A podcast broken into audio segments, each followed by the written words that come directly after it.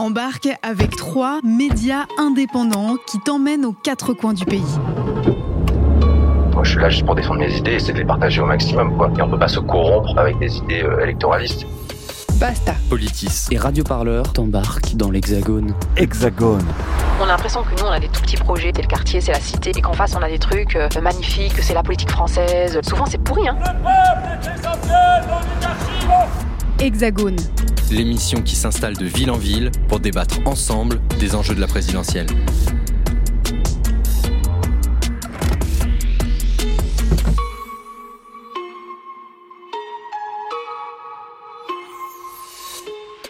Salut à toutes et à tous, j'espère que vous allez bien. Vous êtes sur Hexagone, une série d'émissions imaginées par Basta, Politis et Radio Parleur. Ensemble, on va débattre, questionner, explorer les transformations de notre société à l'occasion de l'élection présidentielle 2022. Une émission spéciale d'une heure à trois voix à retrouver tous les mois et sur nos trois médias. Enfin, quelque chose se passe Basta. Politis. Et Radio Parleur présente Quelque chose, mais quoi Pensez les luttes. Pensez les luttes. L'émission spéciale à trois voix.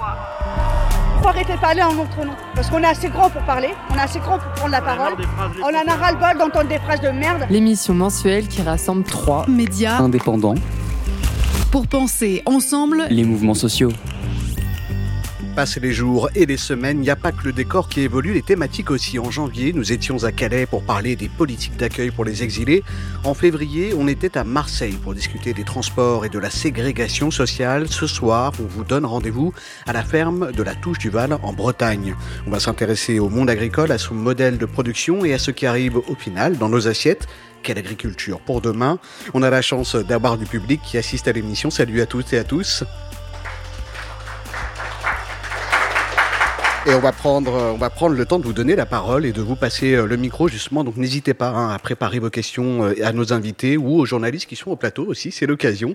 Et pour vous mettre en appétit, tout de suite, on commence comme d'habitude avec un petit son pas si lointain. Souvenez-vous, c'était au début de l'épidémie de coronavirus. Allait-on manquer de farine, de riz, d'œufs Allait-on pouvoir se nourrir derrière nos frontières fermées? Pénurie. Le mot était sur toutes les lèvres. Elle n'a pas eu lieu, mais nous avons eu le temps de comprendre que le risque était là et que nous avions fait des erreurs. déléguer notre alimentation, notre protection, notre capacité à soigner, notre cadre de vie, au fond, à d'autres, est une folie. Nous devons en reprendre le contrôle. Le contrôle, jusqu'ici, nous l'avons perdu. Depuis le début du XXIe siècle, nous importons de plus en plus de denrées alimentaires. Rien que pour les fruits et légumes, les imports de l'Union européenne ont dépassé les 20 milliards d'euros en 2017. La moitié des choux que l'Europe importe vient du Kenya, un tiers des concombres vient de Turquie, et les trois quarts des tomates importées viennent du Maroc. Plus de 400 millions de kilos en 2018. Une aberration, surtout dans certains pays comme la France. La première puissance agricole de l'Union européenne importe aujourd'hui près de 20% de son alimentation. Un jour sur cinq, les Français ne mangent que des produits importés. La souveraineté alimentaire est-elle en danger? C'est un extrait de l'émission Vox Pop sur Arte. Et c'est vrai qu'en quelques décennies, l'agriculture française est entrée dans une nouvelle ère, celle de la mondialisation, de la production industrielle et de la consommation de masse, avec ses avantages bien sûr, hein, mais aussi ses inconvénients pour les agriculteurs, les agricultrices, mais aussi les consommateurs et les consommatrices. On va en parler tout au long de cette émission. À mes côtés se trouve Nolwenn Weiler, journaliste à Basta. Salut Nolwenn. Salut. Alors Nolwenn, c'est toi qui as proposé cette thématique en conférence de rédaction de nos trois médias. C'était important de dédier une des émissions du projet Hexagone à cette thématique au monde agricole. Alors c'était important parce que c'est un sujet central dans notre média, que nous le suivons depuis euh, de nombreuses années. Alors pourquoi central?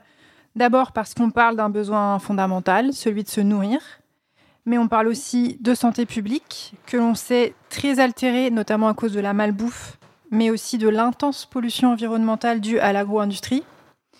Et quand on parle d'agriculture, on parle aussi de la biodiversité, de la préservation de la qualité de l'eau ou encore de lutte contre le dérèglement climatique. Donc on balaye beaucoup de nos besoins fondamentaux et on peut en même temps évoquer des solutions pour dessiner un monde que l'on souhaite plus vivable et plus juste. Et justement, on va en parler également avec euh, Vanina Delmas, la journaliste spécialiste de l'écologie à Politis. Ensemble, tous les trois, on va échanger avec euh, nos invités. Ils et elles sont euh, tout autour de ce plateau. On va les saluer, mais juste avant, je vous plante un peu le décor de cette émission. On est à Noyal-sur-Vilaine, dans une ferme bio qui s'étend sur une centaine d'hectares, 110 hectares. C'est près de Rennes. on est dans une ancienne porcherie qui a été retapée en, cabaret, hein, je pense qu'on peut le dire comme ça, par le collectif de la Biclonerie. on est juste à côté de la cantina, mais on est sobre pour le moment. Et comme euh, chaque jeudi, euh, l'association Les Paniers d'Éden a mis en place une vente directe euh, de lait et de lentilles. Si, je comprends bien, je me tourne vers Simon Leger. vous êtes l'agriculteur qui nous accueille, vous êtes notre hôte ce soir. Est-ce qu'on peut présenter un peu cette ferme de la Touche du Val? Oui, bonsoir. Donc, je suis agriculteur ici à Touche du Val avec un associé Cyril et puis on est trois à travailler. Il y a Cécile aussi qui travaille avec nous. On est trois personnes à travailler sur la ferme et voilà, notre gros travail, c'est surtout les, vaches laitières. On produit du lait bio voilà, en maximisant le, pâturage. Donc euh, c'est euh, l'alimentation des vaches, c'est basé sur l'herbe. Et notre objectif principal, c'est la recherche d'autonomie, donc autonomie alimentaire pour, pour le troupeau. donc ça, c'est un peu la base, mais on se diversifie. on essaye aussi de se tourner vers le végétal, qui, est, qui semble une, une alternative quand même intéressante d'un point de vue environnemental et puis alimentaire. Je pense qu'on va en reparler. Donc on fait des tests sur des lentilles. Euh, on a testé euh, des cultures de lentilles depuis euh, trois ans, avec plus ou moins de succès. donc ouais, sur les productions, donc il y a, des lentilles, il y a du, blé aussi pour faire du pain. Et la ferme a toujours voulu être ouverte. Donc au départ, on a accueilli un festival de d'art de rue, si on veut, vagabondage. Et cette ouverture est partie de là. Voilà, on fait aussi des, des fermes ouvertes, des visites. Et puis euh, cette idée d'être sur la fête aussi, de, faire des spectacles euh, et d'avoir des moments festifs. Et c'est parti justement pour un moment festif, une heure d'émission. Vous l'avez compris, hein, chers auditeurs, chères auditrices, on est en plein dans, dans le thème de cette émission. Je me tourne tout de suite vers notre première invitée, Virginie Roussel. Bonjour. Bonjour. Virginie, vous êtes maraîchère bio, vous êtes membre du conseil d'administration d'AgroBio 35. C'est une association syndicale de promotion de l'agriculture biologique. Et vous êtes à l'affiche du documentaire Femmes et paysannes de Jean-Claude Cogrel qui vient tout juste de sortir. Euh, c'est un documentaire qui met en avant cinq agricultrices pour questionner la place de la femme dans ce métier. On va pas vous le cacher, hein, on a eu du mal à trouver euh, des femmes qui acceptaient de prendre la parole en public euh, et dans les médias. C'est pas toujours facile hein, quand on est une femme euh, dans cette profession. On entendra notamment l'agricultrice Valérie Laznec, c'est une consoeur à vous. elle, elle travaille dans le Finistère et elle évoque justement le problème. On va en parler dans cette émission. À vos côtés, on accueille notre deuxième invité, René Louaille. Bonjour René, merci d'avoir accepté notre invitation. Bonjour. René Douaille, vous êtes un, ancien agriculteur et aussi ancien porte-parole de la Confédération paysanne. C'est un syndicat agricole classé à gauche. Il n'y en a pas beaucoup non plus, on peut le préciser. Vous avez été élu régional de Bretagne de 2010 à 2015 et vous êtes à l'initiative de la toute récente coordination pour une agriculture paysanne sociale et environnementale en Bretagne. Et je me tourne vers un autre participant, c'est notre troisième invité, Damien Gentillot. Bonsoir. Bonsoir. Alors vous, êtes développeur à la base, mais vous avez aussi euh, longtemps côtoyé euh, le métier d'agriculteur. Vous avez créé le site La Météo Agricole qui oriente des milliers d'agriculteurs et d'agricultrices pour une météo euh, sur mesure. C'est près de 80 000 abonnés sur Facebook. Vous êtes actuellement élu d'opposition à Servon-sur-Vilaine. C'est juste à côté de là où on se trouve ce soir. C'est là aussi que doit être construite une future zone industrielle. C'est un projet d'extension du parc d'activités des Portes de Bretagne avec votre collectif, le collectif Stop PAP B2. Vous justement sur les effets néfastes de ce projet sur la biodiversité, mais aussi sur les terres agricoles. La première question de cette émission, euh, René Loy, elle est pour vous. La crise du coronavirus, on l'a entendu hein, dans cet extrait euh, d'introduction à l'émission, elle a montré à la fois euh, la capacité de résilience du système alimentaire français. Il n'y a, pas eu de pénurie. Euh, même si on a manqué parfois de, de farine dans les euh, étalages de certains supermarchés. Et en même temps, euh, cette crise, elle a aussi montré sa vulnérabilité, c'est-à-dire qu'on n'est pas autosuffisant aujourd'hui en France, malgré qu'on soit la première puissance agricole européenne. Il y a à cette heure des millions de personnes dans ce pays qui dépendent de l'aide alimentaire. On dépend aussi d'importations internationales. aujourd'hui, il y a la crise internationale autour de l'Ukraine qui, qui nous le montre également. Comment ça se traduit, cette fragilité de nos capacités aujourd'hui dans les campagnes françaises? La première chose qu'il faut signaler, c'est qu'on ne manque pas de nourriture. Je rappelle que actuellement la planète produit pour un peu plus de 11 milliards de personnes. Et au moment où on se parle, toutes les 5 secondes, un enfant de, moins de 5 ans meurt de faim. Donc je crois qu'il y a, il y a deux choses. La première, c'est la question de la répartition et la question de l'approvisionnement. Le système de production qu'on a, c'est un système hyper fragile, hyper concentré. Et il a fallu qu'on arrive dans cette crise sanitaire pour qu'on se rende compte qu'un certain nombre de villes ont en termes d'approvisionnement entre 3 à 5 jours de disponibilité. Le système est hyper concentré, il est hyper fragile et est dans les mains de, quelques sociétés, de quelques multinationales. Et, donc, euh, en France, on n'échappe pas à cette situation, pas plus qu'en Europe. On a 3 millions de personnes aujourd'hui en France qui euh, sont, euh, je vais dire, qui ont des problèmes de, qualité, de quantité d'aliments nécessaires pour le besoin quotidien. Ce qui veut dire que euh, tout le système qui a été mis en place, c'est un système qui a servi à nourrir l'agroalimentaire, à nourrir les firmes qui se sont accaparées de, je veux dire, d'un marché hyper spéculatif. C'est un marché très fort qui se concentre dans les mains de quelques multinationales, mais on a échappé à la question essentielle, c'est de nourrir l'humanité.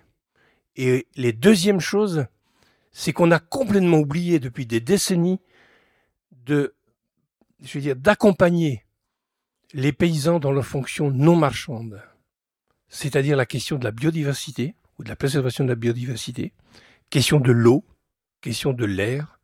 Tous ces éléments sont aujourd'hui d'une extrême fragilité. Les politiques agricoles ont servi l'agro-industrie parce que je rappelle que l'agroalimentaire en France, c'est le premier secteur de l'économie. Et c'est, je veux dire, les politiques, les unes après les autres, euh, on, accompagne les exigences de l'agroalimentaire on y reviendra, mais je pense en second plan aux besoins de proximité des consommateurs et de la société. L'agroalimentaire, effectivement, c'est le premier secteur industriel et le premier employeur en France. En 2019, on a parfois tendance à l'oublier, plus de 400 000 employés en métropole. Je voulais revenir sur cette question de la, de la fragilité du système euh, agricole, parce que là, on est en train de, de vivre avec la guerre en Ukraine des révélations aussi par rapport à ça et euh, notamment par rapport à tout ce qui est euh, engrais azotés, pesticides, production euh, indispensable à la production agricole aujourd'hui. Est-ce que vous pourriez revenir là-dessus? En quoi est-ce qu'on est dépendant aussi des importations pour produire actuellement? Je dis que si on regarde ces 30-40 dernières années, c'est qu'on a concentré les productions dans les zones qui permettaient le plus de productivité. L'Ukraine, la Russie, ce sont les, parmi les terres les plus fertiles du monde les terres noires que tout le monde parle, et avec euh, une densité de population qui n'est pas élevée, qui n'est pas très élevée. Mais toute cette politique de dépendance au niveau des marchés a mis effectivement une partie du Proche et du Moyen-Orient en particulier dans des situations de grande, de grande fragilité. Les 50 millions de tonnes de céréales qui sont bloquées aujourd'hui entre l'Ukraine et la Russie, sans parler des impacts sur les récoltes qui vont venir en 2022, c'est on touche plus de 200 millions de personnes en termes de fragilité alimentaire. Donc ça veut dire que l'Europe a les moyens de mettre en place une politique de souveraineté alimentaire comme d'autres régions du monde. Je ne vais pas m'étendre là-dessus parce qu'on n'aura pas le temps, mais ce que je peux vous dire, c'est que on exporte nous au niveau européen 30 millions de tonnes de céréales et on importe 15 millions de tonnes de soja majoritairement OGM, produits en Amazonie principalement. Ça veut dire que toute cette politique d'échange qui s'est faite sur des deux choses, à partir des énergies fossiles bon marché jusque-là, et la deuxième chose, c'est qu'effectivement, nos entreprises agroalimentaires vont s'approvisionner là où c'est le moins cher dans le monde. Et ce, qu'on vit actuellement avec la guerre en Ukraine nous amène, à, je veux dire, à montrer un niveau de vulnérabilité que nous, sommes aujourd'hui. Nous ne sommes pas en Europe les plus fragilisés, mais nous sommes effectivement concernés surtout le système d'agriculture industrielle qui s'approvisionne en partie sur des céréales bon marché qui arrivent ici souvent via les, les zones portuaires et, des équipements avec des traitements euh, de phosphine et de, et de, de, pesticides pour transporter ces céréales avec tout l'impact sur notre santé. Donc voilà, cette crise, ces crises sanitaires, économiques, ces crises aujourd'hui qu'on vit sur le plan géopolitique avec la, la fragilité avec les pays de l'Est, doit nous amener à repenser la question de la souveraineté alimentaire, mais pas sous l'angle que le défend Christiane Lambert, la présidente de la FNSEA, ce qu'elle défend quand elle parle du concept de la, souveraineté alimentaire, c'est qu'elle ne le connaît pas. Et demande effectivement à ce que la puisse produire ici et ailleurs, ça veut dire euh, continuer à devenir les, je vais dire, les, les euh, accompagner les, les, grandes multinationales qui euh, font du business partout au monde. C'est pas ça la souveraineté alimentaire. La FNSEA, on précise pour nos auditeurs, nos auditrices, c'est un syndicat agricole. Je dirais plutôt un syndicat de l'agroalimentaire qu'un syndicat agricole, je permets de le dire. Et, ça, il faut, il faut dire aujourd'hui les choses. Quand, euh, le, principe de la souveraineté alimentaire qui a été porté par la Via Campesina en 1996 en opposition avec, euh, je dire, le, la définition de ce que voulait nous imposer l'Organisation mondiale du commerce, c'était le droit au peuple de protéger leur alimentation. Et je ne suis pas sûr que la FNSEA est sur la même ligne. Sur, cette question de la souveraineté alimentaire, je me tourne vers vous, Virginie Roussel. Euh, est-ce que les, exploitations euh, comme les vôtres, c'est-à-dire sur des surfaces plutôt réduites par rapport à, beaucoup de fermes françaises euh, et, en agriculture biologique, est-ce qu'elles sont moins vulnérables par rapport aux crises qu'on a pu traverser? Oui, je pense qu'elles sont moins vulnérables. Du moins, on en a pris conscience il y a quelques années maintenant qu'il fallait pas dépendre justement de tous ces, de tous ces produits parce que c'était euh, néfaste pour la terre et donc sur du long terme, on, arrivait à, détruire nos sols.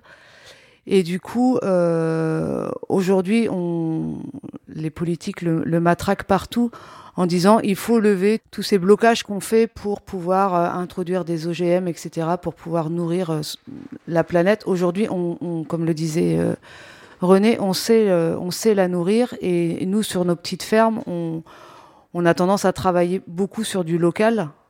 Et donc aujourd'hui, ça, c'est pas, pas remis en question et on cherche à, nourrir nos, voisins. On ne cherche pas à exporter euh, en sachant que plus on exporte, euh, ça fait du transport, ça fait des intermédiaires et du coup, c'est de l'argent en moins qui rentre dans nos, qui, rentre dans nos, dans nos poches à nous pour, nous, pour se payer et qu'on ait des, agriculteurs et des agricultrices qui, alors pour ma part notamment en maraîchage, où on ne touche pas ou peu d'argent de, l'Europe pour euh, compenser tous ces, euh, ces intermédiaires-là.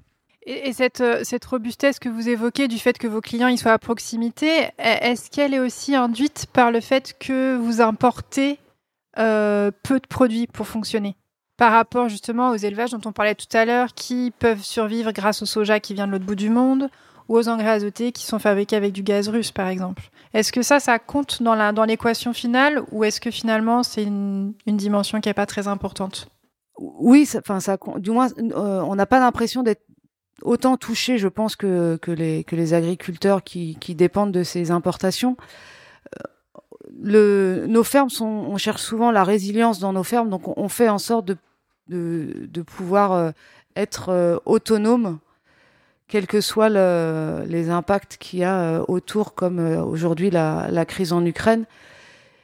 Et pour reprendre l'exemple du blé qui va poser problème très très rapidement, souvent quand en agriculture biologique, on peut trouver par exemple des paysans boulangers qui produisent leur propre blé qui va servir derrière à faire le pain. Et dans ces cas-là, il n'y a pas d'impact.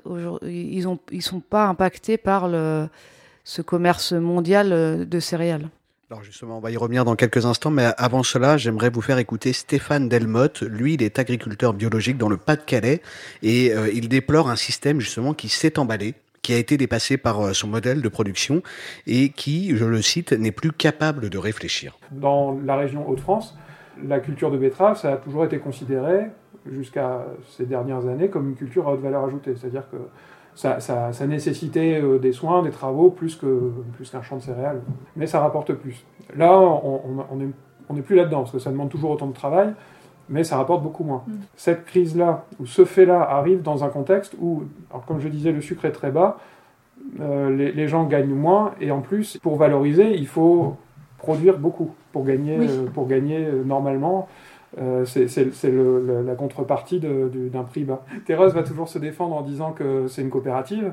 Il n'empêche que dans, dans, le, dans la philosophie, euh, c'est quand même le bloc industriel qui prend le, le- le pas très largement sur le, sur le bloc euh, agro, donc production.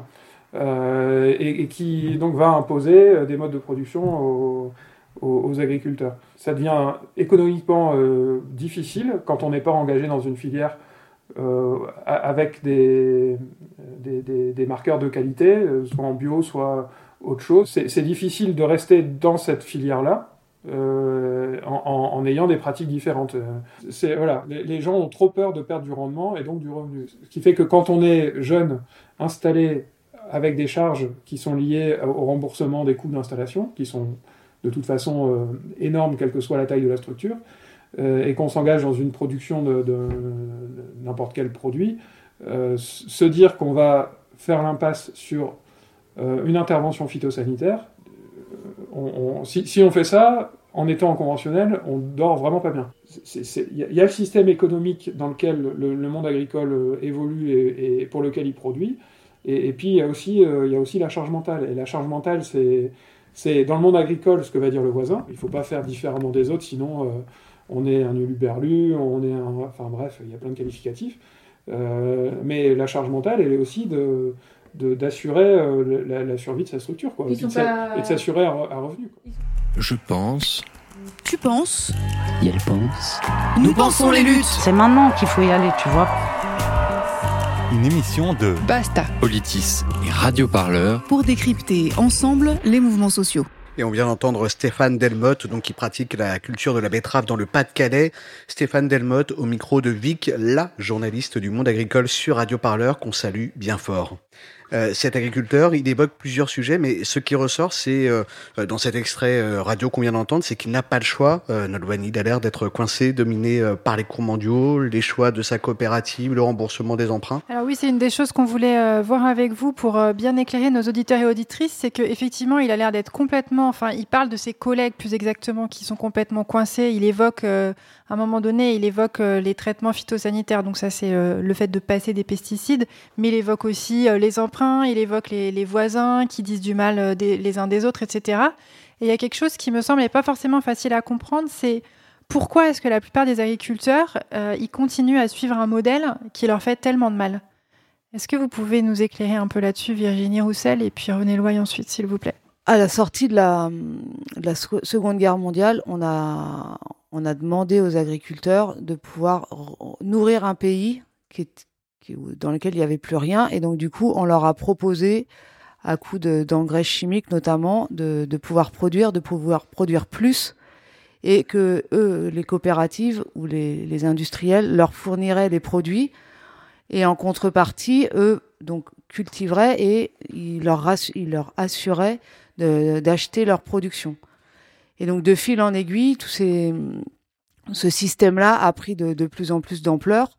Et les coopératives se- ont, ont aidé les agriculteurs à, à monter leur, euh, leur exploitation en leur euh, proposant des, des fermes, entre guillemets, clés en main, avec des bâtiments qu'ils qu'ils géraient, etc. Les agriculteurs n'avaient plus qu'à produire sans se soucier de, de, de, monter leurs bâtiments, etc. Les banques suivaient. Donc c'était en, en apparence facile. Et ils savaient que leurs produits allaient être, euh, allaient de toute façon vendus.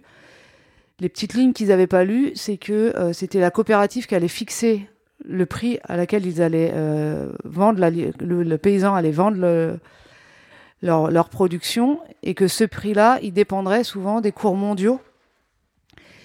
Et pris dans l'engrenage des. mais par contre, la- l'agriculteur, lui, euh, euh, avait à sa, à, sa charge tous les investissements. Euh, C'était lui qui remboursait la banque tous les mois et c'était lui qui vendait ses produits, mais dont il ne maîtrisait pas les le prix final. Et donc, une fois que l'agriculteur ou l'agricultrice est rentré dans ce schéma-là, il y a toujours des investissements nouveaux à faire. Et il faut toujours rembourser la banque. Ce qui fait que c'est des agriculteurs qui, toute leur vie, euh, travaillent pour rembourser et arriver à la retraite, euh, bah, n'ont rien, n'ont plus rien.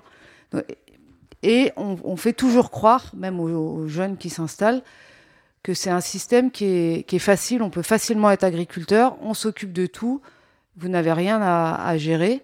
Ce qu'on oublie de leur dire, c'est que en apparence, ils sont chefs d'exploitation, dans la réalité, ils sont des salariés mais avec à leur charge les investissements. Là, on parle d'une véritable charge mentale. Hein. Ils sont vraiment couteau suisse. Ces charges mentales, ces charges, enfin, ils, ils, ils, gèrent la charge mentale, mais aussi toutes les charges opérationnelles, puisque c'est eux, c'est à eux de se débrouiller pour euh, arriver à un, à un, coût de production qui est plus bas que le coût à laquelle ils vont être, euh, ça va être acheté mais eux ne gèrent pas, ne, ne, ne, maîtrisent pas le coût à laquelle ça va être acheté. C'est-à-dire qu'ils ont les contraintes d'un salarié au sens où ils n'ont pas vraiment de choix euh, de choix de, d'action au quotidien, mais euh, ils n'ont pas la possibilité euh, de se syndiquer, par exemple, pour revendiquer des droits ou une durée de travail légale, etc., etc. Donc c'est vraiment un peu la double peine, on pourrait dire. C'est exactement ça. En tout cas, s'ils essayent de faire un peu de, mili de militantisme ou de, de, de, se syndiquer, en général, les grands groupes les rappellent à l'heure dans leur disant mais vous n'avez pas votre mot à dire, vous avez signé, c'est comme ça et c'est nous qui décidons. Donc c'est quand même le fait d'être coincé par la dette, c'est quand même un système qui... Parce qu'on se posait la question sur pourquoi les gens continuent finalement, quelque part, une fois qu'ils ont signé, c'est compliqué de faire marche arrière ah ben Oui, puisque c'est l'agriculteur qui signe auprès de la banque, donc c'est lui qui s'engage auprès de la banque, c'est pas la coopérative. Et la coopérative, elle, aura aucun mal à se dire, bah, si tu n'y arrives pas, c'est de ta faute.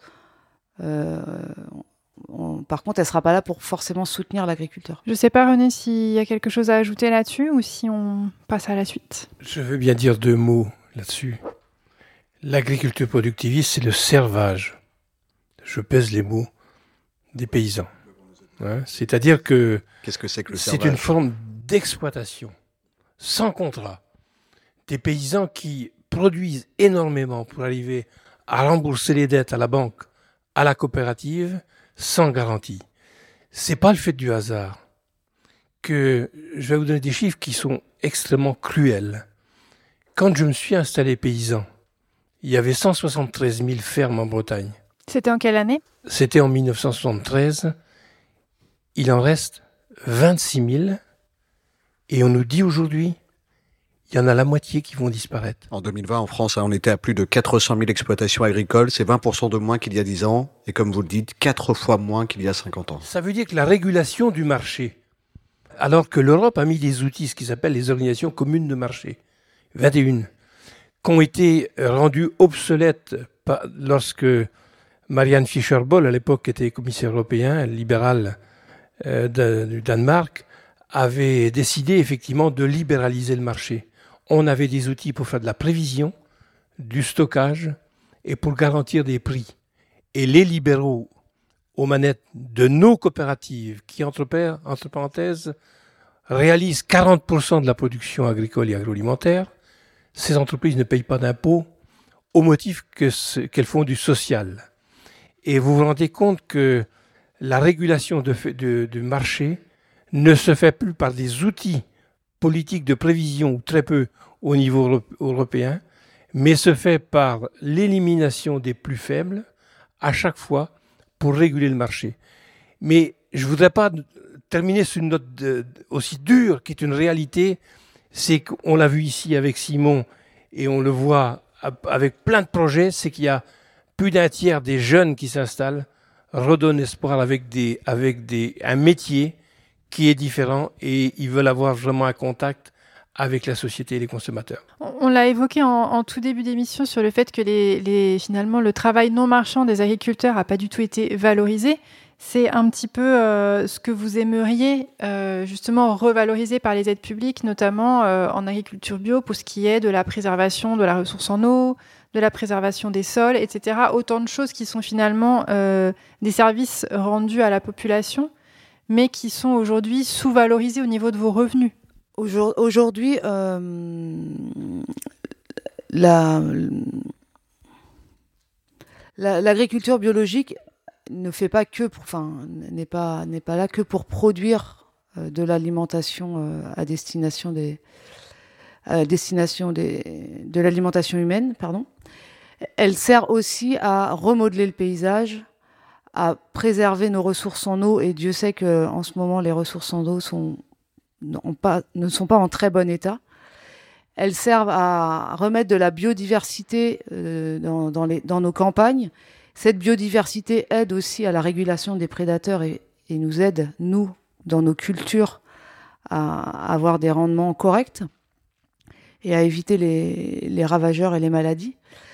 Tout ça aujourd'hui, on le fait, mais on n'est pas, on n'est pas, on n'est pas rémunéré pour ça, et, et ça va pas aller euh, en s'améliorant avec les nouvelles euh, PAC qu'ils ont, qui, qui, nous sortent là à partir de, de, de 2023. Commune. Sachant PAC... que c'est des choix qui ont été faits, on rappelle aux auditeurs et auditrices en juin 2021 par euh, l'actuel gouvernement français qui a choisi de flécher euh, une partie des aides euh, européennes plutôt vers l'agriculture industrielle que vers les agricultures biologiques. Oui, alors ils ont, ils ont le discours de dire euh, on, flèche les aides vers les, labels. Aujourd'hui, il faut faire très attention aux, labels. Il y a plusieurs types de labels. Euh, le label le, plus, euh, enfin, du moins le label ou l'agriculture la plus qui préserve le plus l'environnement et notre terre, c'est l'agriculture biologique ou les, les, labels qui y sont affiliés. Il faut se méfier grandement de ce qu'on appelle le nouveau label HVE à haute valeur environnementale, que le gouvernement considère comme un label de préservation de, l'environnement et qui, quand on le, décortique, est une supercherie pour pouvoir flécher un grand nombre des aides publiques vers une agriculture conventionnelle. Donc c'est un peu se cacher derrière son petit doigt en disant si si on aide à une amélioration de l'agriculture, dans les faits, pas du tout. Et c'est à cause de ça aujourd'hui que l'agriculture biologique euh, est complètement démunie face aux aides publiques. Pas facile hein, parfois non plus d'opérer cette conversion justement à l'agriculture biologique. C'est la vie d'Isabelle Alain. Elle, elle est éleveuse et porte-parole de la Confédération paysanne des Côtes d'Armor. Euh, quand on est dans le milieu agricole, il y a une pression. Euh, il y a une pression que encore à l'heure actuelle euh, des jeunes qui font le choix, moi je, enfin, je vais parler de ce que je connais, euh, qui font le choix de, de passer en bio, en système herbagé, euh, il peut y avoir des freins de leurs collègues voisins. on le voit, enfin, l'exemple concret dans les campagnes, c'est l'équipe d'ensilage pour, pour, pour les paysans, qui est le système, enfin, qui est le lieu de, de socialisation aussi, enfin, c'est un lieu d'échange entre entre agriculteurs. Et ben on l'a vu nous des gens euh, autour qui disent euh, et ben le jour où j'ai décidé de passer en système herbagé ou de passer en bio, euh, mes collègues m'ont jeté l'équipe d'ensilage, ont refusé de me voir. Et après la pression agroalimentaire elle joue à d'autres leviers qui est plus les leviers politiques, les leviers euh, des médias, enfin voilà à ces, niveaux-là, les leviers économiques. Mais c'est pour ça que la pression est du du, bas du terrain euh, parce que parce que tu vis sur un territoire et que tu as, des gens autour, tu as des paysans collègues, quoi. Et puis aller au niveau euh, politique, euh, économique, médiatique, où là, il y a aussi des chapes de plomb. voilà. Un extrait de notre enquête sur l'omerta autour de l'agroalimentaire en Bretagne sur Radio Parleur. Ce modèle de production et de consommation à grande échelle, il a eu des effets sur les consommateurs, mais aussi sur les producteurs, Nolwenn. Oui, je voulais apporter quelques précisions d'abord à nos auditeurs et auditrices sur euh, le témoignage de, de, Isabelle Alain. Donc, elle évoque le système herbagé. Donc, c'est le système dont Simon Lehuger a parlé au début, c'est-à-dire que les vaches sont, sont invitées à paître dehors dans les champs plutôt que d'être nourries. Euh, au soja, OGM souvent et au maïs. Et elle évoque les équipes d'ensilage. Et donc l'ensilage dans les campagnes, c'est ce moment où on récolte le maïs et qui est normalement un moment plutôt convivial. Euh, elle évoque, Isabelle Alain, euh, des choses assez dures sur l'ambiance qui règne parfois dans les campagnes pour ceux qui choisissent de se convertir ou en tout cas au moins de sortir de l'agriculture industrielle. Est-ce que c'est des choses qui, qui vous parlent à Virginie Roussel et René Loy, cette pression-là? C'est des choses qu'on qu entend forcément euh, parce que euh, passer d'un système d'agriculture industrielle conventionnelle à un système d'agriculture biologique, ça demande du temps, ça demande un peu d'argent et ça demande euh, d'acquérir une nouvelle technicité. Et donc tout ça, ça peut faire peur. Donc c'est vraiment un, accompagnement au changement que, tous les agriculteurs et agricultrices sont pas prêts à faire. Pour autant, à ce que je sache, ceux qui l'ont fait euh, sont très contents de l'avoir fait. Et les quelques euh, agriculteurs qui, reviennent en arrière en disant mais c'est pas possible, bien souvent c'est qu'ils ont été mal accompagnés ou pas accompagnés et qui pensaient que c'était possible de le faire seul, ou alors qu'ils ont qui, qui n'ont pas anticipé l'écart de trésorerie qu'on peut qu'on qu'on a parce que il faut pas se leurrer, l'agriculture biologique a des rendements moindres qu'une agriculture conventionnelle parce qu'on ne booste pas la plante, on la laisse pousser à la, vitesse qu'elle doit pousser. Et comme je vous le disais tout à l'heure, on est peu ou, pas accompagné financièrement. Et donc c'est souvent là où ça, où pêche. Maintenant, je pense qu'il faut, euh, rappeler aux agriculteurs qui se posent la question qui- a des étapes intermédiaires et qu'on peut passer, avant de passer en, agriculture biologique, on peut passer sur cette agriculture de pâturage qui nécessite pas forcément des, changements brutaux, mais qui, qui peuvent permettre la transition avant d'y aller. Et si euh, ça, ça enlève la convivialité au niveau des moments de- d'ensilage, il y en a plein d'autres euh, autour des, formations qu'il peut y avoir. Il y a d'autres groupes de développement qui existent où on retrouve cette, convivia- cette convivialité. Est-ce qu'il n'y a pas justement un problème d'information euh, ou de circulation des informations? Moi, je vous propose d'écouter Rémi Dumery. Euh, c'est un agriculteur qui cultive euh, notamment des betteraves depuis 12 ans à Boulay-les-Bars, près d'Orléans. Et lui, euh, bah, il ne voit tout simplement pas comment se passer euh, des néonicotinoïdes en l'occurrence. Pour lui, le message n'arrive pas à passer. Entre le consommateur et l'industriel, il y a la grande distribution. Et le, le problème, il est, il, est, il est un peu là. C'est-à-dire que ces gens-là, pour pouvoir euh, vendre à pas cher aux consommateurs, il faut qu'ils achètent à pas cher. Qu'il y ait une marge entre deux aussi. Et voilà. Alors après, on peut faire des circuits courts. Les circuits courts avec mes betteraves, sucre, ça, ça va être un peu compliqué. compliqué. Mais dès qu'on passe euh, vers les 3 ou 4 centrales d'achat, euh, là, là, évidemment, c'est un problème. Il nous faut quelques centimes au kilo pour pouvoir euh, équilibrer au niveau agricole. C'est- C'est pas insurmontable. Alors évidemment, moi je rêverais de pouvoir cultiver et, et que ça pousse tout seul et que je récolte. C'est beaucoup dans, l'image de, de certains de nos concitoyens. Et ça, je comprends tout à fait les, euh, le citoyen qui nous dit euh, bah si c'est comme ça que vous devez faire parce que c'est dangereux, c'est cancérigène, c'est ainsi de suite. Je le comprends parce que c'est les seules informations que j'ai. Mm. Mais quand, quand j'explique à mes voisins euh, pourquoi on en aurait besoin, pourquoi on ferait ça et ainsi de suite, euh, ils disent bah oui c'est génial mais pourquoi on ne sait pas ça? Le problème c'est qu'on n'arrive pas à à le faire passer à travers les médias. Vous êtes à l'écoute de Penser les luttes. Bah déjà, on n'est pas venu pour rien parce que moi j'ai noté plein d'idées. C'était Rémi Dumery au micro de Vic pour Radio Parleur. Néonicotinoïdes, l'arbre qui cache la forêt, c'est un podcast à écouter sur notre chaîne L'actu des luttes sur Radio Parleur. Alors, ce producteur de betteraves, il évoque le fait qu'il y a comme un malentendu euh, des fois entre agriculteurs et consommateurs, et ils sont souvent renvoyés euh, dos à dos d'ailleurs. Pourtant, euh, dans les pistes euh, que qu'on entend ou qu'on voit se dessiner à droite à gauche, il y a vraiment euh, cette alliance entre agriculteurs et consommateurs qui peut être une des clés pour pour dessiner un autre avenir, un autre avenir à, notre modèle agricole et alimentaire. Et donc, je me tourne vers Damien Gentillot, notre troisième invité, parce que justement, dans le collectif que vous avez fondé pour sauver des terres agricoles, il y a cette alliance entre des agriculteurs, mais aussi des consommateurs, de simples citoyens, comme on dit. Oui, bah oui, c'est ça. Bah, des, on a des agriculteurs dans au sein du au sein du collectif, euh, avec l'idée, mais euh, faut rappeler un petit peu ce qu'est cette lutte. euh, pour le coup, hein, c'est euh, donc euh, l'extension d'une zone d'activité euh, sur euh, 27 hectares de terres agricoles. Hein, donc c'est c'est c'est quand même une surface assez assez importante. Euh, donc euh, il y a des, des cultures, euh, il y a encore des cultures, et il y avait euh, de l'élevage laitier euh, pour le coup qui a, qui a, enfin qui a disparu, qui a été euh, racheté euh, par la communauté de communes, euh, voilà, qui c'est tout près de Rennes, hein, tout près d'ici.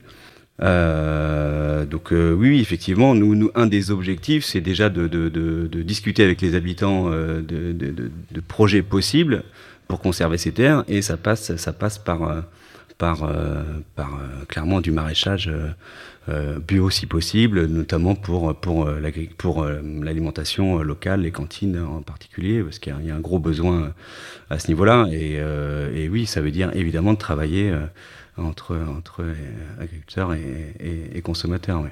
Mais Euh, voilà, mais si, pour euh, étendre un petit peu là par rapport à notre lutte, c'est euh, il y a y a le problème des des, terres agricoles, d'artificialisation des, terres agricoles.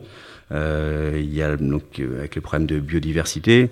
et le problème derrière de, de, avec les industries de, consommation d'eau, la bon, biodiversité, pollution, etc. Il y a des problèmes de, de, de nuisances euh, euh près des habitants. Et puis, euh, et puis se pose aussi un problème démocratique. C'est sur ce projet, comme beaucoup de grands projets qui se font, qui se font un peu partout en France, hein, qui sont un peu catégorisés dans les, dans les grands projets inutiles. Hein, mais c'est-à-dire que le, les choses sont, sont pas complètement cachées, mais il n'y a pas de débat démocratique sur, ce, sur, sur l'avenir de, de, de, de, ces terres. Et on voilà. confisque un peu ce, ce, débat justement citoyens et citoyennes. Clairement confisqué. Euh, le, en gros, il y a un minimum légal qui est faire une réunion publique, c'est-à-dire une, une présentation du projet tel qu'il est.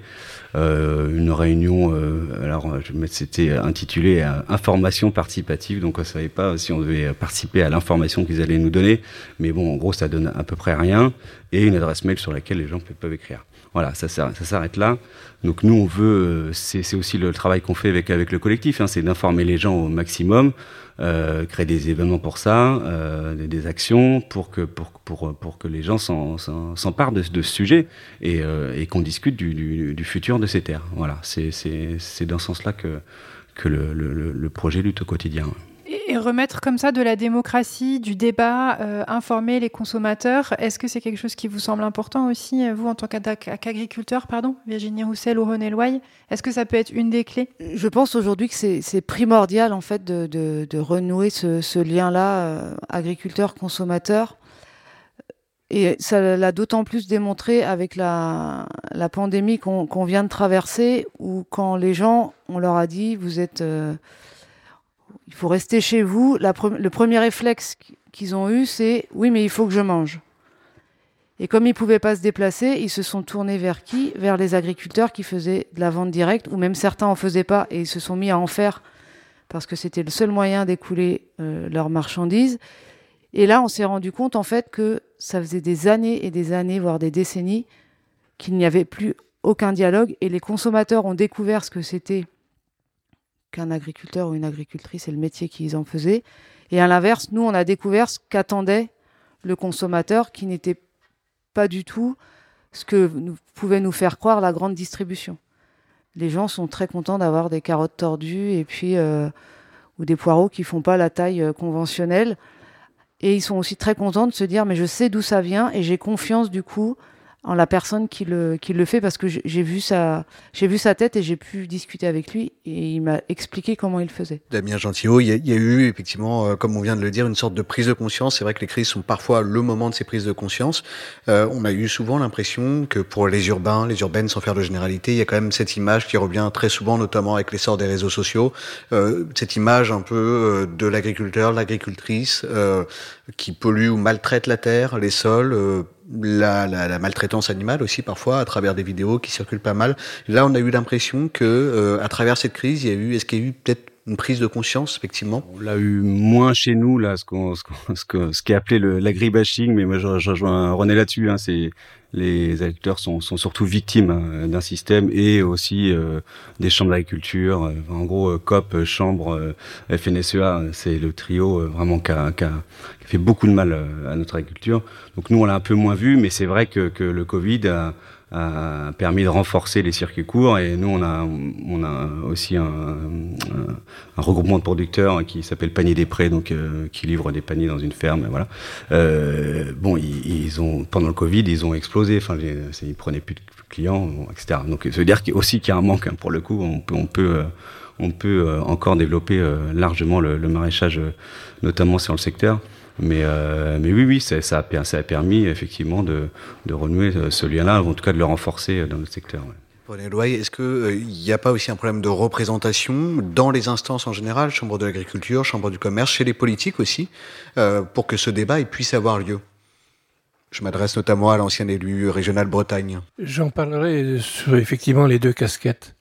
La première, c'est que je ne crois pas me tromper en disant qu'il n'y a que quelques dizaines euh, de paysans aux manettes dans les coopératives, à la MSA, au Crédit Agricole et à la FNSEA qui gère, et à la SAFER, j'allais oublier, qui gère la politique agricole. Juste, est-ce qu'on peut repréciser MSA et SAFER pour nos auditeurs Voilà, donc euh, la mutualité sociale agricole, hein, qui est euh, gérée par, euh, dire, dans, par deux collèges, l'un salarié, l'autre euh, l'autre au niveau des agriculteurs, et c'est la FNSEA qui aussi gère la mutualité sociale agricole, et on voit comment il se comporte à l'égard des paysans en difficulté.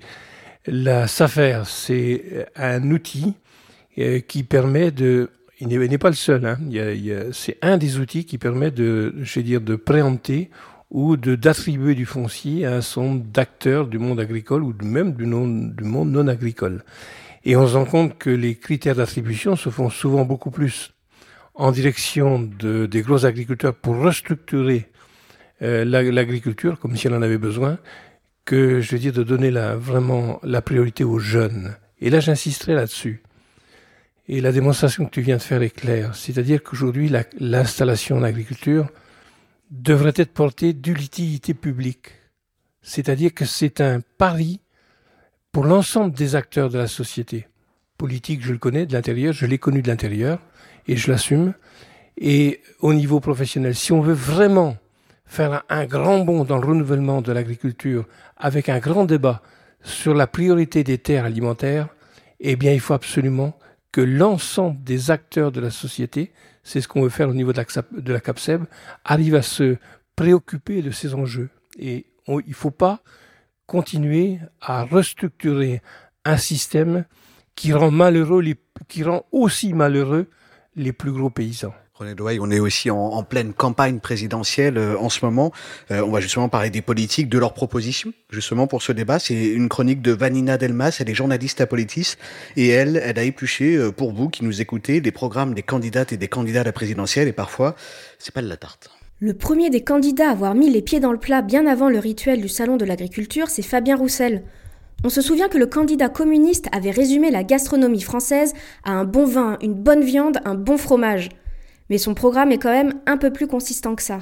Mais ce que je dis aussi, c'est que je préfère moi qu'on mange moins de viande, mais qu'on en mange tous et qu'on en mange de la bonne, de la produite en France, sur des systèmes herbagés, en plein air, pas en batterie, une bonne vieille viande issue de chez nous, et pas pas, pas issue de l'étranger, qui vient congeler et qui n'est pas bonne et qui en plus est produite avec des, des pesticides que nous ne voulons pas en France. Donc oui, soutenons l'élevage français. Pour défendre l'agriculture paysanne et garantir une alimentation de qualité pour tout le monde, Fabien Roussel prévoit la mise en place d'un fonds alimentaire national de 10 milliards d'euros qui permettra notamment aux cantines scolaires d'offrir des menus à 1 euro seulement. Contrairement au plan du communiste, la révolution alimentaire et agricole promise par la France insoumise intègre une baisse de la production carnée et une hausse des légumineuses pour se nourrir. Jean-Luc Mélenchon veut aussi des mesures radicales. Interdire le glyphosate, les fermes-usines, les additifs controversés comme les nitrites et planifier une sortie progressive de l'élevage industriel. Chez les Verts, la priorité c'est la réforme de la PAC, la politique agricole commune, afin de mieux rémunérer les paysans et notamment ceux qui défendent le climat et le vivant. Pour généraliser l'agroécologie, Yannick Jadot prévoit entre autres la fin de l'élevage en cage, de diviser par deux l'usage des engrais et pesticides d'ici 2027 et vise même le 100% bio et local dans toutes les cantines publiques. Mais face à ces candidats qui pensent un modèle agricole et alimentaire français différent, il y a ceux qui restent fidèles au modèle actuel majoritaire, productiviste et intensif. Du côté de Valérie Pécresse, c'est plutôt simple. Elle suit quasiment au mot près la ligne de la FNSEA, le puissant syndicat agricole. C'était flagrant lors de son discours face à des agriculteurs du Doubs en février dernier. Il faut clairement, en agriculture, faire le choix de l'innovation. Vous êtes des innovateurs. Alors je sais qu'il y a des nostalgiques de l'agriculture d'antan, qui la rêvent figée dans les pratiques euh, auxquelles serait refusée toute modernité, euh, d'ailleurs pour certains coupables hein, d'atteinte à la planète. Mais la modernité, elle est parfois justement source de protection de la planète. Et vous êtes des grands innovateurs. Euh, voilà. On ne va pas remettre tous les agriculteurs et leurs salariés à désherber à la binette. Pour aider les jeunes agriculteurs innovateurs à s'installer, la candidate des Républicains prévoit par exemple d'alléger la fiscalité des transmissions familiales. Mais plus globalement, elle répète que la priorité est de mettre un terme à l'agribashing et de restaurer l'agrifierté. Beaucoup de slogans, mais peu de mesures précises et chiffrées. À l'extrême droite, sans surprise, on mise d'abord sur le protectionnisme. Marine Le Pen veut exclure l'agriculture de tous les traités de libre-échange et imposer 80% de produits agricoles français dans les cantines. Pour Éric Zemmour, la reconquête de la ruralité passe notamment par le développement de la robotique agricole pour réduire la dépendance aux pesticides et à la main-d'œuvre étrangère. Enfin, en attendant le programme d'Emmanuel Macron, on peut se pencher sur son bilan. On n'oublie pas qu'en 5 ans, le glyphosate n'a toujours pas été abandonné et que le gouvernement a supprimé les aides au maintien de l'agriculture biologique. Quant au plan France Relance 2030, il prévoit 2 milliards d'euros pour une révolution agricole mais celle-ci sera basée sur le numérique, la robotique et la génétique. Je pense. Tu penses? Et elle pense? Nous pensons les luttes C'est maintenant qu'il faut y aller, tu vois. Une émission de Basta. Politis et Radio Parleur. Pour décrypter ensemble les mouvements sociaux. On va donner euh, la parole dans quelques instants à, à notre public. Si vous voulez euh, poser des questions, vous pouvez venir en, en plateau. Je me tourne en attendant vers nos invités. Euh, ces propositions qu'on vient d'entendre, elles vous semblent à la hauteur des enjeux aujourd'hui? Juste un truc, je réagis sur le, c'est, c'est euh, Valérie Pécresse, je crois, qui parlait.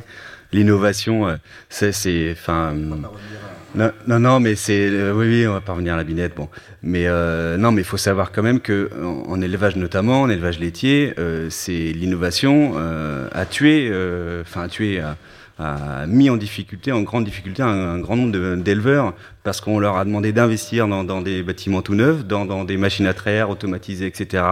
Les puces RFID, enfin, voilà. Mais, mais, mais derrière, il faut rembourser les prêts, quoi. Et, c'est, ça qui a, qui a, qui a, et la plus la dépendance aux aliments, etc.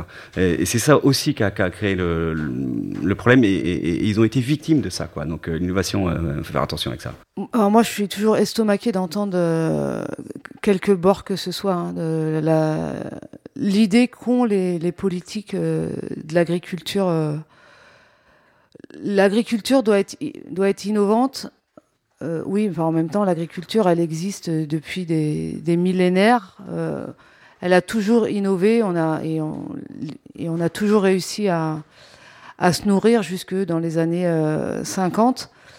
alors, quand on parle d'innovation, moi, ça me fait rire parce qu'en agriculture biologique, il y a des binettes qui sont très innovantes.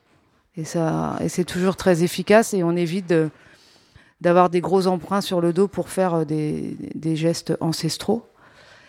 Donc, euh, je pense qu'aujourd'hui, les politiques ont, toujours pas compris que s'il n'y a plus d'agriculture en France, si on continue toujours à vouloir aller de l'avant, c'est-à-dire à, soi-disant rendre le métier de paysan euh, hyper, euh, hyper technique, enfin, ça n'aura plus de sens. Un paysan, ce qu'il veut, c'est être au contact de ses animaux, être au contact de la terre. Et ce contact-là, il n'y a aucune innovation qui pourra, euh, qui pourra révolutionner cette chose-là.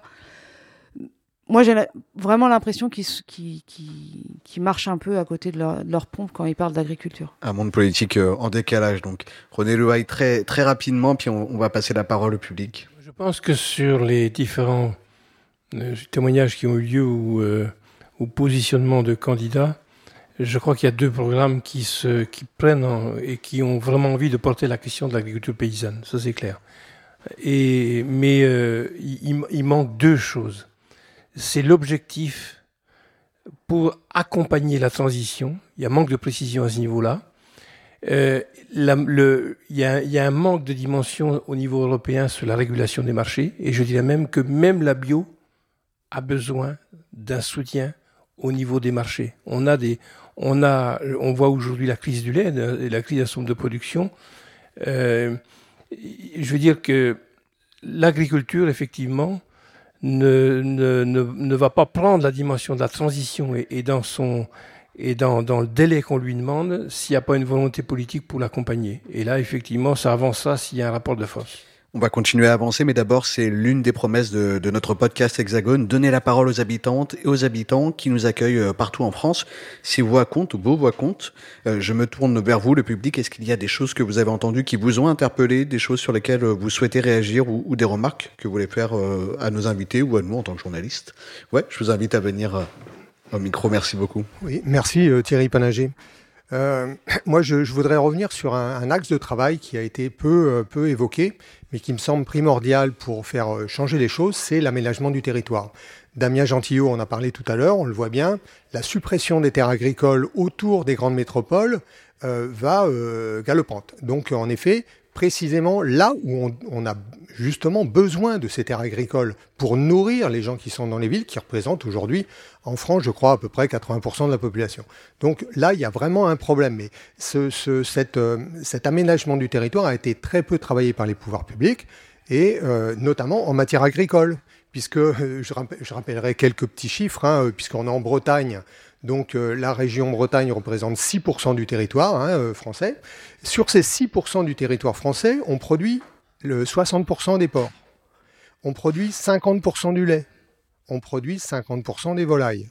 Donc on voit bien que là, il y a une concentration, alors concentration bien sûr, ça a été dit, qui a été orchestrée par l'industrie agroalimentaire avec la bénédiction du gouvernement, hein, de tous les gouvernements qui se sont succédés. Et aujourd'hui, on ne travaille toujours pas là-dessus. Hein. On laisse en effet toujours concentrer les productions sur des zones. Alors, euh, tout le monde a bien conscience qu'il y a des effets délétères extrêmement importants sur, euh, l'environnement. Hein. Tout le monde se rappelle du contentieux euh, européen sur les nitrates dans les eaux en Bretagne. Euh, bon, on voit bien aussi les problèmes de pesticides hein, euh, qu'il y a dans les eaux en Bretagne, mais aussi euh, les problèmes de transport de toutes ces denrées alimentaires sur toute la France, alors transport que si elles étaient bien réparties sur le territoire, on aurait sans doute de la pollution atmosphérique en moins, et puis, euh, par exemple, beaucoup moins de pollution euh, atmosphérique sur le, le, euh, le, le, le paramètre ammoniac, hein, puisque en Bretagne, 99% des émissions d'ammoniac sont dues à l'agriculture. 99%, c'est énorme. Hein. Donc voilà, il y a, plein de choses à travailler sur l'aménagement du territoire. Bon, pour finir, euh, juste deux petits exemples qui sont très très locaux. Euh, juste à quelques kilomètres d'ici, on a le plus gros stockage de pesticides, un site Céveso hein, d'ailleurs, hein, euh, de, Bretagne. Euh, je donne pas le nom, hein, tout le monde le retrouvera facilement. On a également aussi euh, une, une, usine, euh, enfin une, entreprise qui euh, injecte de l'ammoniac, qui est un, pro un, produit hautement toxique, qui injecte de l'ammoniac dans le maïs pour nourrir les bovins. Donc vous voyez, deux exemples à quelques kilomètres d'ici. Hein. Donc euh, voilà, deux exemples locaux qui sont assez emblématiques de la, la concentration délétère qu'on qu a pu observer euh, chez nous. Merci beaucoup. Est-ce qu'il y avait d'autres questions? C'est pas vraiment une question, mais je voulais revenir sur euh, la, résilience et l'autonomie. Euh, Aujourd'hui, l'autonomie, c'est hyper important. Nous, on achète zéro engrais, zéro pesticides, zéro aliment. Donc euh, sur, les charges, en tout cas, on a beaucoup travaillé. En bio, ça fait longtemps qu'on travaille là-dessus. Et en ça, on est résilient. Et euh, enfin, je, rappelais ça aux personnes de l'association là qui, qui, est ici hier soir justement, et, ben, ils se demandaient comment on arrivait à nourrir des vaches euh, sans, sans aliments. Et il faut rappeler ça. Je pense qu'on voilà, on peut nourrir des animaux euh, en se basant sur du pâturage dans le cas des vaches laitières par exemple, et en visant cette autonomie, on, on devient vraiment résilient. Alors on a encore des efforts à faire, on consomme encore du fuel, hein, on a encore des efforts à faire sur l'énergie. Et euh, c'est une question importante, en tout cas, qui, qui, bah, qui, nous traverse aujourd'hui euh, avec la crise actuelle. Quoi. Merci beaucoup, merci beaucoup. On va réagir justement sur ces, deux questions parce que euh, c'est euh, le thème de cette troisième partie de cette émission. Je vous propose euh, d'écouter Valérie Lazennec. Elle, elle est éleveuse laitière à Brest et euh, elle a compris justement que la remise en cause de ce modèle majoritaire, ce n'était pas une mince affaire. C'est une paysanne qui est impliquée dans la filière biologique depuis plus de 20 ans et elle mène un combat contre l'artificialisation des terres agricoles autour de sa ville. On va parler justement de l'aménagement du territoire et de l'accaparement des terres. On l'écoute. Je suis Valérie Lazennec je suis paysanne bio à Brest, vice-présidente au GAP 29 et même présidente de la maison de la bio du Finistère. J'ai une ferme laitière bio avec mon conjoint, avec un atelier de transformation de produits laitiers, essentiellement destiné à la restauration collective, dans la volonté d'intégrer du bio dans les cantines. Entrez, merci. On est une ferme laitière biologique depuis plus de 20 ans. Euh, on est sur quand même une grande ville. Hein. On est vraiment une ferme sur une ville. Et euh, bah, notre souci, c'est que du coup, euh, comme beaucoup de villes, Brest continue à s'agrandir. Et pour ça, bah, elle prend de la terre, hein, de la terre agricole qui ne nous appartient pas en fait. Du coup, on, on l'utilisait en fait pour, pour la ferme. Et on a essayé de faire comprendre que comme on était en plus une ferme bio, bah, c'était l'avenir d'en avoir une sur une ville comme celle-là. Et que surtout, euh, il restait très peu de terre autour d'ici, mais aussi d'autres euh, exemples de villes et qu'il fallait la préserver parce que quand on continuera, quand il n'y en aura plus, on ne pourra jamais la remettre en place. Donc voilà, on a commencé à, défendre ça et on s'est rendu compte que waouh, c'était bien plus complexe que, ce qu'on avait pensé et que là-dessus, on s'est fait matraquer de tous les bords en fait, notamment par, par, par les instances agricoles majoritaire. La chambre consulaire aussi, qui n'a pas joué son rôle de défendre ce qui est le propre de notre métier. Enfin, si c'est pas nos, nos, instances qui défendent euh, la poursuite de notre métier, je vois pas qui va le faire. Hein. Un extrait de notre enquête agroalimentaire, l'omerta règne dans une Bretagne sous tension. C'est à écouter sur Radio Parleur et derrière le micro, c'est bien sûr nos journalistes Vic et Anaël Abasque.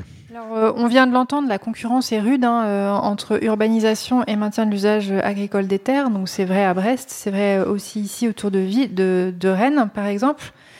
Comment est-ce qu'on fait pour euh, finalement gérer cette concurrence entre les diverses activités économiques, puisque l'agriculture en est une, mais il y a aussi euh, tout ce qui est euh, industrie, et c'est la problématique que vous avez, vous, à Servon. Alors comment, comment est-ce que vous abordez cette, cette question-là, de la concurrence entre diverses activités? Bah, alors déjà, on n'est pas pauvre en, termes d'industrie euh, sur, sur, sur la zone. Il hein. faut savoir la, la communauté de communes dans laquelle on, laquelle on parle, hein, c'est la communauté de communes de, Château-Giron. C'est la, la, plus riche de Bretagne, hein, euh, par revenu fiscal par habitant et par revenu euh, euh provenant des, des, des, entreprises. Donc il y a une voilà, l'industrie fonctionne, marche plutôt bien déjà. après, c'est quel type d'industrie? C'est la première question à se poser, quoi parce que nous, on a, on a, je sais pas si vous êtes passé sur la quatre voies, mais on a, il y a un gros hangar Bridor énorme, euh, très visible. Il y a Bridor qui Bridor, veut. Euh, appartient au groupe euh, Le Duf, je précise, un des poids lourds de l'agroalimentaire breton. Voilà. Et Bridor s'étend euh, à Liffré. Il y a une lutte aussi là-bas. Hein, euh, et Bridor importe du blé ukrainien, alors je sais pas trop où il en est maintenant, pour exporter des, des croissants dans le monde entier. Voilà. Est-ce que c'est ce type d'industrie qu'on veut? Euh, parce que nous, euh, sur les 25 hectares, euh, on veut bien avoir un petit peu d'artisanat local, on veut bien, voilà, c'est des choses qui sont possibles en, en complément d'une du, du, agriculture, on va dire vivrière, sur le territoire. mais la première question à se poser, c'est quel type d'industrie? Et après, comme le disait tout à l'heure Thierry Panaché, dans c'est comment on réorganise le territoire. Ça va être une question, mais, mais cruciale. Euh, et non, mais c'est-à-dire euh, l'agriculture hein, en France, ça représente quand même 49% de la surface du territoire métropolitain, c'est énorme. Oui, oui, mais mais par, par rapport, enfin, pour, ce qui est concurrence industrie agriculture en gros quoi. C'est-à-dire qu'il y a y a des fiches industrielles qui existent, euh, voilà. Il y a des endroits où il y a plus plus d'emplois. Euh, il y a des mais à 30 km d'ici hein, euh, qui, qui qui meurent littéralement. Donc c'est alors on a tout un tas de, de je vais vous vous évitez les, les sigles hein, mais de d'organismes de du territoire qui soient régionaux par pays etc. Il faut vraiment que tout le monde se, mette autour de la table, qu'on fasse pause et qu'on se pose la question comment on redynamise euh, des territoires qui sont en train de se perdre et, pour, éviter une surconcentration et du coup euh, pour éviter de, manger sur les terres agricoles euh, dans des zones comme les, nôtres. Alors dans la deuxième partie de cette émission, on a parlé en quelque sorte de la prise de conscience qui commençait à se mettre en place justement autour de cette situation du monde agricole, de son modèle de production. Ce que je vous propose, c'est d'aborder les solutions, les possibilités, parce que c'est ce que vous venez d'aborder à, l'instant. Euh, est-ce qu'on peut changer la donne? Quelque part Là, on vient de, dresser un tableau qui est assez sombre pour notre modèle euh, agricole en France. Est-ce qu'on peut changer la donne dans ce monde de l'agriculture? Et si oui, euh, comment? C'est la dernière partie de cette émission. On repasse la parole tout de suite à Valérie Lazenec. Si j'ai pris autant et que je suis autant de l'afficher, c'est aussi parce que je suis une femme. Et je pense que c'est un milieu qui aime pas euh, quand la femme s'exprime. Mais euh, l'agriculture reste un monde euh, assez dur, notamment pour la femme. Et trouver sa place, c'est loin d'être facile. Dans les fermes, oui, mais dans les instances, non. Je pense que Inès, c'est pareil. On fait pas ça pour être célèbre, on fait pas ça pour, pour passer pour des stars. On fait ça parce qu'on est persuadé. c'est peut-être même inexplicable, en fait. C'est tellement en nous, c'est tellement c'est tellement fort. C'est bien pour ça que c'est compliqué et dur aussi de vivre après les effets euh, boomerang de tout ça. Il n'y a pas que la peur aussi, il y a aussi quelque chose à l'intérieur de nous qui, qui est blessé. Euh, parce que pour nous, c'est tellement évident et ça fait tellement mal de se dire euh, peut-être de mon vivant, euh, je verrai jamais d'évolution. Vous êtes à l'écoute de Penser les luttes. Bah déjà, on n'est pas venu pour rien parce que moi j'ai noté plein d'idées. René Loaï, ce, témoignage de Valérie Lazenec qu'on vient d'entendre, il, il, est assez fort, hein, il est poignant, il est plein de doutes aussi. Euh, quels sont les leviers sur lesquels on pourrait s'appuyer? D'abord, la première chose, on ne peut pas rester sur la tendance actuelle. Sur un million d'hectares qui se libèrent chaque année en France, il y en a 500 000 qui vont à la transmission, à l'installation, 400 000 à l'agrandissement et 100 000 à l'urbanisation. Un département, tous les 7 ans, passe sous le bitume ou le béton. Donc ça, c'est, je veux dire, il faut tourner le, il faut absolument tourner la page. Ça veut dire qu'il nous faut des outils de gestion du foncier. Et les outils qu'on a aujourd'hui ne sont, pas des outils efficaces. L'ASBAFER ou les SAFER qu'on a parlé, euh, qui, dont euh, c'est un outil qui a énormément de prérogatives, mais les missions sont dévoyées.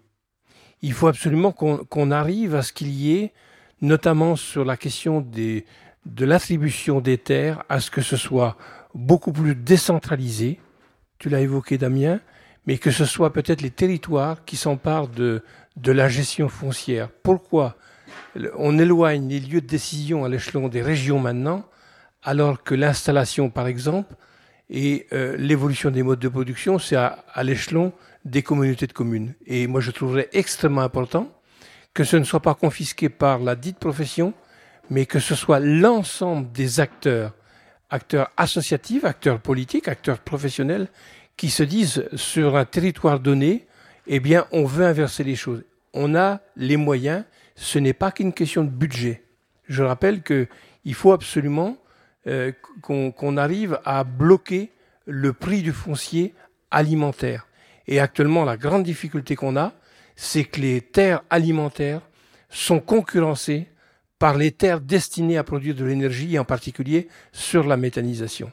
Je vois des, des, des, des, surfaces qui ont, dont le prix des terres a été multiplié par trois en dix ans, et ça ne laisse ni la possibilité aux jeunes de s'installer, ni la possibilité à des gens en place de sécuriser leur production parce qu'effectivement, ils n'ont pas les moyens de le valoriser. On a le prix d'énergie qui est garanti sur le, 20 ans. Le foncier agricole devient en fait inaccessible à des jeunes agriculteurs ou agricultrices, si le je prix, comprends bien. Le, le, le, foncier agricole devient, devient de moins en moins euh, accessible à des gens qui n'en ont pas le moyen et qui ont pourtant des projets extrêmement innovants à l'échelon des territoires pour nourrir la population de proximité. Donc, euh, ça, je crois qu'il faut absolument qu'on qu se donne.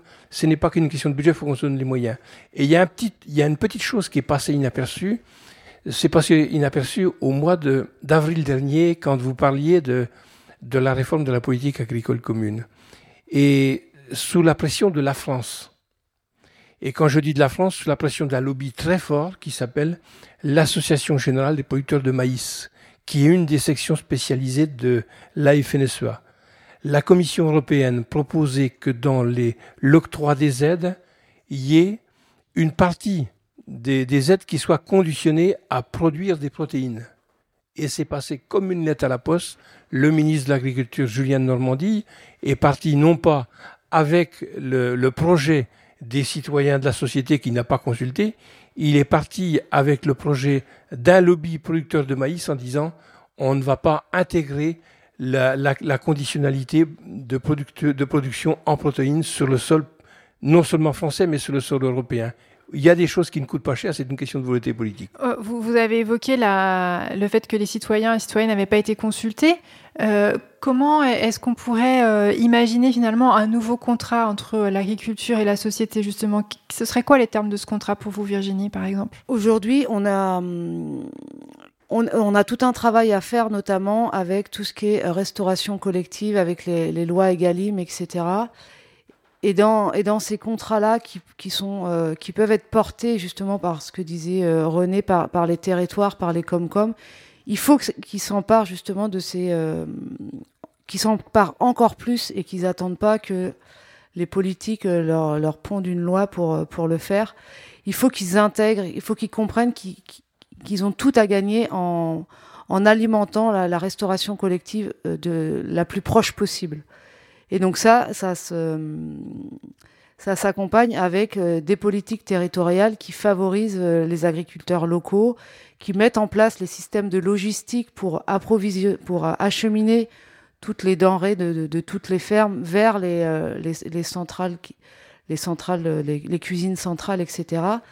C'est pas un gros mot, la restauration collective, mais il faut le faire correctement et le plus localement possible. Le gouvernement d'Emmanuel Macron d'ailleurs a mis en place une contrainte pour les écoles, c'est celle d'acheter des produits locaux. Oui, mais à n'importe quel prix. Et c'est ça où, où, nous, on n'est pas d'accord avec ça, c'est-à-dire que dans produits locaux, il va intégrer des produits avec des labels, euh, le label donc euh, haute valeur environnementale, qui euh, autorise à mettre un certain pourcentage de pesticides en fonction du chiffre d'affaires de l'entreprise. Qui autorise aussi euh, l'alimentation euh, des animaux avec euh, du soja qui n'est pas du tout local pour le coup. Voilà, on ne regarde que par un tout petit bout de la lorgnette, on ne regarde pas l'ensemble de la production.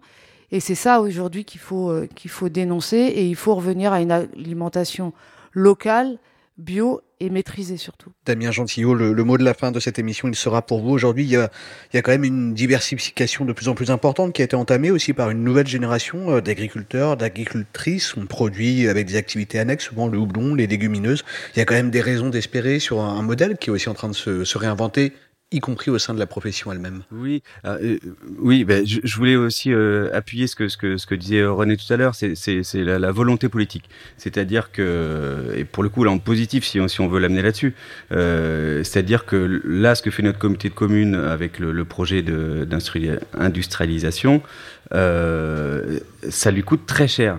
C'est-à-dire qu'il rachète des parcelles, il rachète des, des habitations et euh, les prix montent parce que les gens ne veulent pas partir euh, au départ. Et donc euh, bon au bout d'un moment quand le chèque devient gros ils, ils acceptent de partir. Euh, mais ça leur coûte extrêmement cher. Après il y a viabilisation etc c'est des millions des millions d'euros hein. euh, bah, c'est de l'argent qui pourrait être utilisé à bon à bon escient pour aider des jeunes à s'installer par exemple quoi. Euh, voilà. Il y a y a les ressources financières et il manque plus que la volonté politique euh, faut, faut qu'on y arrive. Donc on... Des initiatives hein, justement dans ce sens qui se créent, des coopératives, Terre de Liens par exemple aussi, qui essayent d'encourager euh, des jeunes agriculteurs et agricultrices à pouvoir accéder à ce fameux foncier agricole dont on parlait à l'instant avec René. Oui, il faut, faut, faut, faut être en lien avec, avec tous les porteurs de, de projets, c'est le nom qu'on donne maintenant aux, aux, aux, jeunes qui veulent s'installer, mais effectivement les projets ils existent, euh, ils attendent plus que les, les terres. Oui. Merci Damien Gentillot d'avoir accepté notre invitation. Vous êtes, on le rappelle, un élu d'opposition à Servon-sur-Vilaine. On vous souhaite bonne chance évidemment dans votre mobilisation avec votre collectif Stop PAP B2 avec lequel vous alertez, vous l'avez dit, sur les effets néfastes justement de ce projet, sur la biodiversité mais aussi sur les terres agricoles. Une lutte qu'on va bien sûr continuer à suivre avec nos trois médias. Merci René Louaille. Je rappelle que vous êtes un ancien agriculteur, ancien porte-parole de la Confédération paysanne, élu régional de Bretagne de 2010 à 2015 et vous êtes à l'initiative de la toute récente coordination, on l'a dit, pour une agriculture paysanne, sociale et environnementale en Bretagne. Merci Virginie Roussel. Vous êtes, on le rappelle, maraîchère bio, membre du conseil d'administration d'AgroBio 35. C'est une association donc euh, syndicale de promotion de l'agriculture biologique et vous êtes à l'affiche du documentaire Femmes et paysannes de Jean-Claude Cogrel qui vient tout juste de sortir. Allez le voir, c'est un documentaire qui fera fortement écho à ce qu'on a dit dans cette émission. Merci à vous, merci à tous les trois d'avoir répondu à notre invitation et bien sûr merci au public d'avoir participé à cet échange ainsi qu'à à la ferme de la Touche du Val de nous avoir accueillis pour cette émission. Vous l'aurez compris, c'est un lieu qui illustre complètement le thème de cette émission, un contact direct avec les consommateurs, une vente qui crée du lien social un engagement pour une autre forme de consommation qui ne génère pas de déchets. En plus, c'est un endroit magnifique, on vous le confirme ici. On a pris énormément de plaisir à, à, faire cette émission dans cet endroit. On se retrouve bien sûr pour votre prochain rendez-vous sur Hexagone avec les quartiers populaires. Et d'ici là, on continue bien sûr à documenter l'actualité sur nos trois médias, Basta, Politis et Radio Parleur. À très bientôt. C'était Penser les luttes. Penser les luttes. L'émission spéciale à trois voix. On se retrouve le mois prochain avec Basta, Politis et Radio Parleur pour décrypter ensemble les mouvements sociaux. D'ici là, n'hésitez pas à nous suivre sur les réseaux sociaux et abonnez-vous sur votre plateforme de podcast préférée. À très bientôt.